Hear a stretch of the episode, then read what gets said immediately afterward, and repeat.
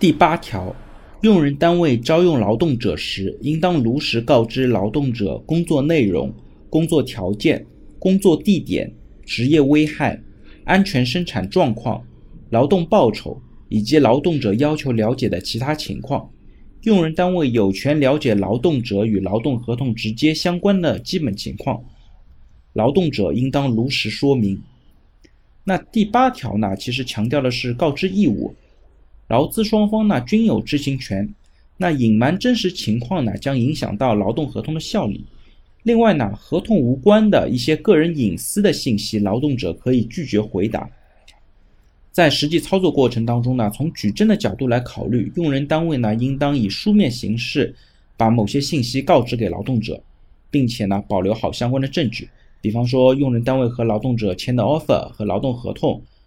员工手册等等都是告知的一个很好的渠道。